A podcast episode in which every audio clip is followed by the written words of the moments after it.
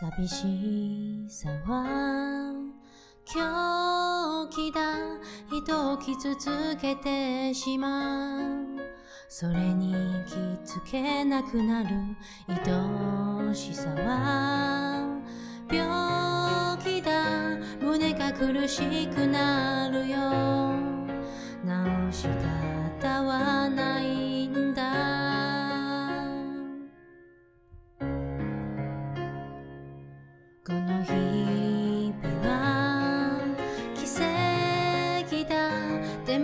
が足りない生まれないくらい君は不思议だその存在が仆を强くも弱くもする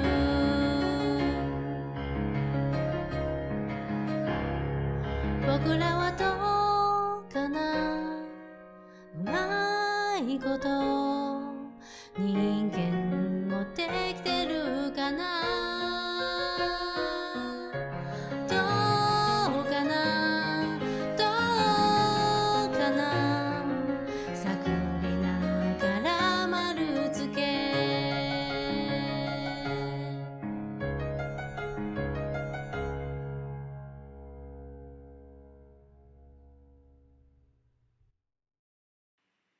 各位听众朋友，大家好。刚刚大家所听到的这首歌是由我朋友 KP 所演唱的《被赠予的未来》的片尾曲《Marusuke》，中文翻译叫做“打上圈号”。这首歌是来自于新北市的抹茶甜甜圈所点播的歌。他想要点播这首歌给他过去一位影响他很深的情人。那这位朋友他是在网络上面认识的。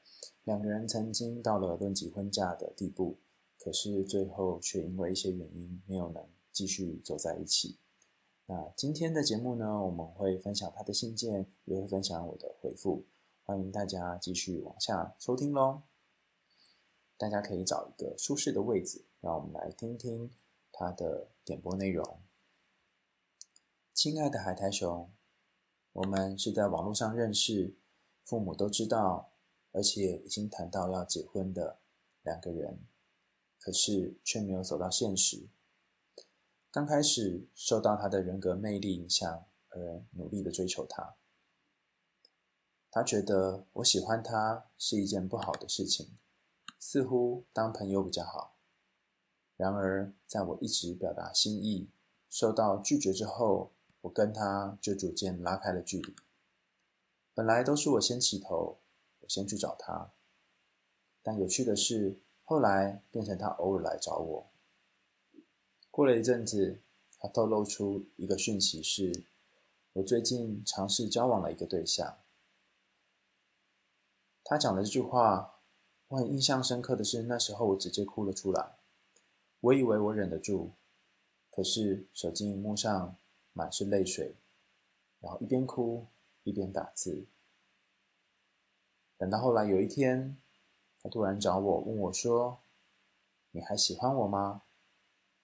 我跟他说：“我喜欢你，不过我担心我的经历让你不舒服。”我们交往了，但他说仅限于网络上，不可能回到现实。我也答应他了。我知道我的感情很沉重，一旦失控了，就会贪婪的渴望更多。那时候有朋友问我说：“只限于网络，那到底算什么恋爱呢？没有照片，没有名字，对方的声音等等，一切都不知道。可是我们还是相处了下来。我有心理疾病这件事情，对方是知道的。我很敏感，容易沮丧、猜忌、焦虑。我尽可能的不给对方带来麻烦。”但我还是克制不住。有趣的是，我发现他也有一些相同的症状。他曾经说，他因为一场惨痛的初恋，生了一些病，也和我有类似的状况。他大我四岁，是一个有条理、冷静、沉稳的人。他总是说：“你和同龄的人不一样，你值得更好的。”你还小，为什么不找一个更好的人？一次又一次的，我想要靠近，想要触碰，都被他回绝。我们每次吵架或是吵完，都很理性。我会告诉他这次为什么会生气，如果之后再出现类似的状况，该怎么解决。但每次吵架，他却只要睡一天，然后隔天就变得正常了。我总是跟他说：“你不记得你昨天说过什么吗？”他却说他完全不记得，总是告诉我说：“过了就过了。”有一天我们吵架，到了隔天都没有好。我想了一整夜，检讨自己，甚至抽离自己的角色，以其他的角度找出需要共同修改的点，也找了比较亲近的朋友去询问他们的意见。结果隔天，正当我开始说到一半，我们要怎么样怎样做才能回到现实的时候，他却跟我说：“不用了，我们不会走到现实。”那一瞬间，我的世界仿佛听到了碎裂的声音。我开始溃堤，眼泪哗啦啦的流下来。我逼迫自己保持冷静，继续询问，才知道她其实是女生。我说我不在意性别，她很惊讶，也逐渐开朗了起来。在一次一次的尝试之下，我们会开始打电话，更理解对方，更喜欢对方。于是，我从一个女孩跟一个男孩的恋爱，逐渐认知到我们是两个女孩之间的恋爱。他说：“我不会离开，直到你不喜欢我为止。”后来，他却跟我坦诚。一直以来，在他身边有某个朋友，这个朋友便是当初和我说的那个尝试交往的人。他们两个人已经分手了，但是这个男生仍然对他有意思，他对他仍然有愧疚感，所以他想要帮这个男生找到一个交往的对象，哪怕是暧昧对象也可以。我虽然很难接受我的伴侣需要帮他的前任找对象，但我也只能够勉强接受。交往当中，我发现他其实反而比较小孩子气。虽然他年纪比较大，有一次他故意激我吃醋，但我没有吃醋，反而是很淡定的跟他说，对方不会威胁到我，所以我没有必要吃醋。最重要的是，你不会跑。他听完之后，反而觉得非常失落的说着，我才是那个幼稚的人，我应该要更成熟的才对。但其实有时候我也因为会思考许多不必要的事情而感到焦躁难过，几乎都是有关于他的事情。我想要尝试沉稳冷静，却没有办法。我记得我们曾经有过这样的对话。我说：“我的朋友说我很爱你。”他回答：“如果你很爱我，那你有办法帮我挡子弹吗？”在只能够活一个人的状况下，我有点犹豫，跟他说：“嗯，喜欢与爱的界限应该是每个人都不同的吧？”他告诉我说：“如果是我的话，因为曾经爱过一个人，所以我知道我对你的感觉只是喜欢。我为了他可以连命都不要，我可以替他挡子弹。所以你的回答呢？”我想了一想，还是说我不知道。没想到他告诉我：“看吧，你也只是喜欢我。如果你爱我的话，马上就会回答会，我会替你挡子弹。”我们之间还有过这样的对话。他说：“我现在好想死。如果我要死了，我要让你没有办法再爱上任何人。怎么样？很恶毒吧？”我回答他：“我不会觉得你很恶毒，因为这是你的愿望，你愿意相信我才与我分享的。”他常常与那位前任谈心，并且说对方并没有抱持任何想要继续交往等等的想法，他们仅只是朋友。但他的说辞从一开始的“其实我和他不适合，所以分手”，变成“我喜欢他，但是我们不适合”。我发现，其实他们的关系也有一些改变。某一天晚上，我们正探讨着为什么我跟他不适合这个话题。他告诉我说，要是我是个男生就好了，就不用经济压力这么大。要是你没有生病就好了，我就不用小心翼翼，怕你想这个想那个的。我告诉他，如果我好好吃药，如果我好起来，对你会有帮助吗？他说有。于是我很努力，有一阵子从本来的拒绝上学、拒绝社交，变成了逼迫自己社交、谈话，然后也开始正常上学。他常常会说一些伤人的话，但他总会忘记。比方说，他有一次说，朋友说我谈了一个像空气般的恋爱，要帮我介绍对象，或者是为什么我们总是远距离恋爱，或者是你什么时候才能够不喜欢我？我回想起无数次，我们只能隔着手机荧幕去听到对方的呼吸声。的那种感觉，在一段时间之后，他提了分手，我哭着挽留他。他说他已经燃烧不起感情的热度，眼泪在前一个晚上已经流光了。他说我要是当下回答他的不是“我们一定可以走下去的”，而是“你不要走”。倘若我告诉他“你不要走”，他就会马上回心转意，并且重新拥抱我，接受我。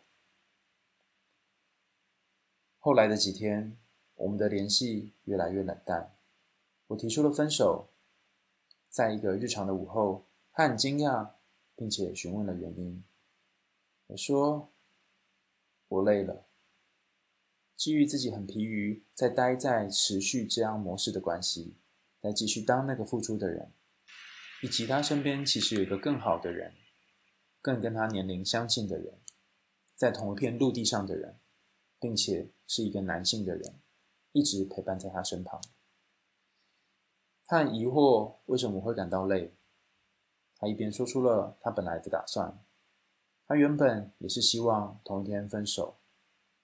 分手之后，我才发现，其实一直以来都是他心情好的时候，我们互动就很有默契。聊天聊得很开心，甚至能够调情，但他心情只要一不好，就会完全失去这些。我只能够等他心情恢复，他却又不允许我去找他或和他说话。一直以来，我都是听着他的话进行动作，比方说发生了 A，就用 B 方法去解决，像是你希望我要怎么做呢？我可以怎么样做，让我们关系变好呢？等等，我一直试着想要安抚他、顺从他，解决我们之间的问题，可是我都不知道该如何去爱。尽管这样，他还是觉得这样不行，因为他想要他不说话，我就能够懂得他的想法。他想要我能够马上了解他现在的心情，甚至他还为此曾经骂过我。你为什么要这么听话？于是我删除了他的联络方式，清除了笔记，继续生活。虽然习惯已经刻在脑海里了，常常要把名字叫出口之后才想起来，他的人已经不在了。到现在也已经慢慢的忘却他。从刚开始一听到第一句的歌词就落泪，哭得停不下来。到现在能够跟着唱出来，像是开着小夜灯的晚上，喝了一杯凉凉的红茶一样。我在遇到他之前一直很花心，换男女朋友总是很快，但从来没有到论及婚嫁，或者是想要告诉对方我个人经历的人。我应该要怎么做呢？这是来自于新北市的抹茶甜甜圈所寄来的信件。我想要跟甜甜圈说，很感谢你的来信。很可惜我看不懂日文，所以我上网找了歌词翻译，才发现这首歌的歌词是多么的贴近你的心情。难怪你听到第一句就落泪了。歌词的第一句长什么样子呢？第一句说：“寂寞是一把利器，就是很锋利的刀，它会使人受到伤害，而我始终没有察觉。太过喜欢是会生病的。当我们好喜欢好喜欢一个人，喜欢到甚至有点忘记自己的位置的时候，这个遗忘其实就像一把刀一样，会伤害自己。”让自己渐渐的被吞噬，渐渐的消失。在心理学里面有一个很特殊的现象：早期家庭关系当中曾经受伤的两个人，很可能在恋爱当中找到彼此，因为彼此都曾经受过伤，都知道那个伤口有多么的难以承受，所以会互相舔舐伤口。两个人在一起的时候，会有一种这世界上再也找不到人。可以这么懂我的感觉，也因为这样，彼此之间有一种致命的吸引力。我习惯把它称作“伤口的吸引”，用来指称因为过往的创伤而互相吸引的两个人。或许因为过去所发生的事情，让你逐渐了解到寂寞是一种多么难以承担的东西。为了化解这种寂寞的感觉，你选择找一个人陪伴你。就算这个人远在天边，就算这个人需要你用顺从的方式才能拥有和他的连结，你也无怨无悔，因为比起孤单的感觉，有人陪伴实在是好太多太多了。他是一个很特别的人，特别到能够和你深入的谈心，也因为这样，你才进入了这段复杂的深渊里面。你明白两个人之间都有一些状况。你甚至很清楚，两个人有很多共同的地方，例如他跟你一样，对于关系都有很多的不信任跟猜疑，有好多的担心跟不安，都在心中有许多的情绪，但都习惯用理性来面对和假装自己很好等等。我经常说，我们会喜欢上和自己很像的人，这个和自己好像好像的部分，可能是陪伴我们度过许多过去难堪时刻的部分。这是一种很重要的技能，例如，你可能曾经佯装坚强，以避免让别人失望；可能曾经牺牲奉献，才不会被别人丢掉等等。但这个能力呢，同时可能也是自己很讨厌的部分。这个部分，我们习惯把它称之为阴影 （shadow），是让你又爱又恨，很想要把它丢掉，但是又丢不掉的自己的身上的一部分。就像歌词所说的，他是一个不可思议的存在。例如，他对于感情有很多的不信任，甚至要用好多的方法来测试。他问你说：“你爱不爱他？愿不愿意帮他挡子弹？”他透过分手的方式来寻求你的在乎，希望你不要走等等。其实，在这个背后有一种很强的自我厌恶，由于不相信自己是值得被爱的。所以才要透过好多种的测试方式来证明自己的值得。你站在一个照顾他，并且不断的许诺他、顺从他的角色，表面上看起来你是一个比较有能力的照顾者，但实际上藏在你背后的依然有同样的那种不安。那种不安是，其实你也很讨厌你自己，你也很害怕这段关系会结束。所以在他好多次提出无理的要求。包含和前任继续联络等等的时候，你都很努力的顺着他。在好多次你很想要跟他讨论沟通，但他只想要睡觉来碾过这一切的时候，你总是压抑心中的不安，自己处理自己的情绪。这一点也回到我们前面所说的伤口互相吸引这件事。两个同样是自我厌恶的人，看到了彼此在人生的旅途上，竟然有一个人和自己一样。好讨厌自己，这种同病相怜的感觉产生了吸引力，而这就像是你所说的，或许过往自己没有好好的被爱过，所以也不知道要怎么去爱。这一路走来，你走得好辛苦，好委屈。有时候我们会像这首歌的歌名所说的一样，被一个人吸引之后，就会不知不觉的便打上了圈号。只是感情走到了后来，才发现。这条路并不容易。其实我觉得你做了非常正确的选择。研究显示，当一个人过往曾经被忽视，或者是被虐待，在感情里面可能会有很多的不安跟脆弱，他们可能会测试对方是否在乎自己，而这样的行为反而会让感情里面的双方都彼此受伤。不安的关系往往是源自于伤口的吸引，但随着两个人的感情越走越深，对彼此的期待也越来越多。这就是为什么他希望他不开口。你也可以知道他在想些什么。其实，你的敏感有些时候可以让你做到这件事情，而且同样的，他也能够做到一部分这种通灵术。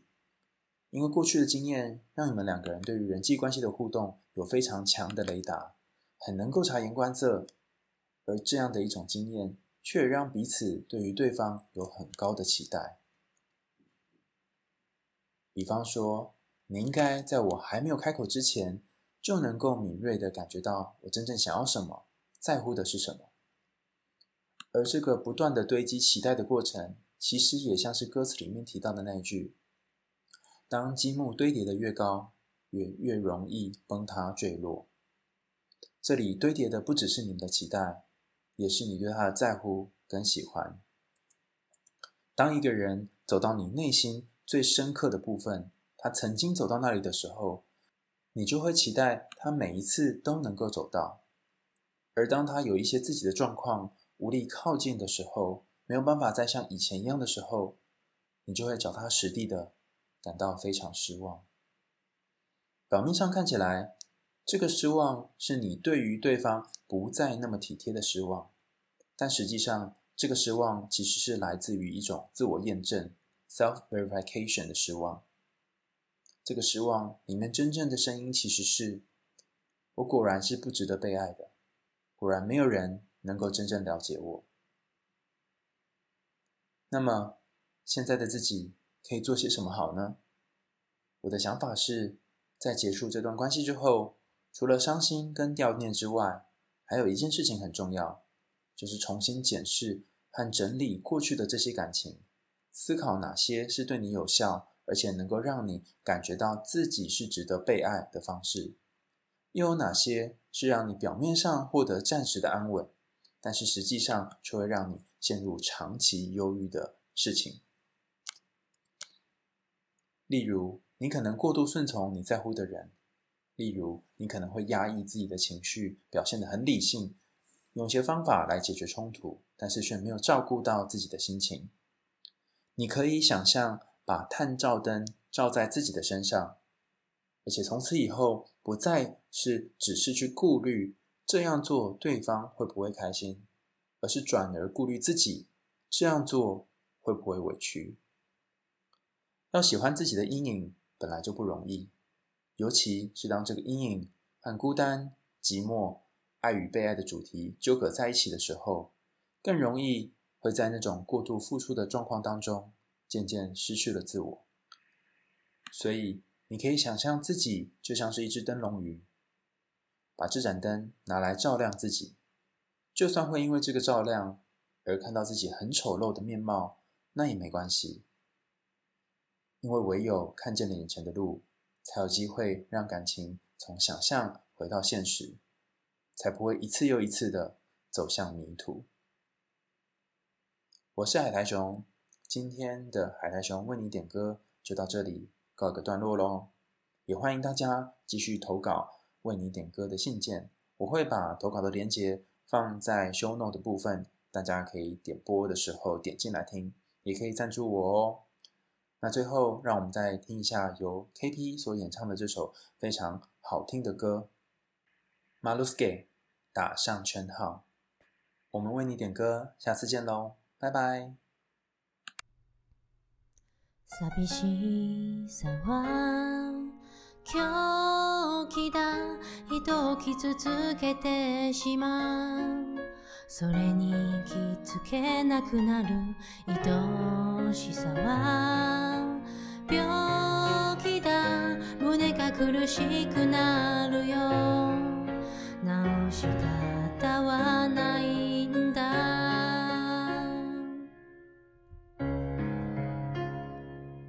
この日々は奇迹何かが足り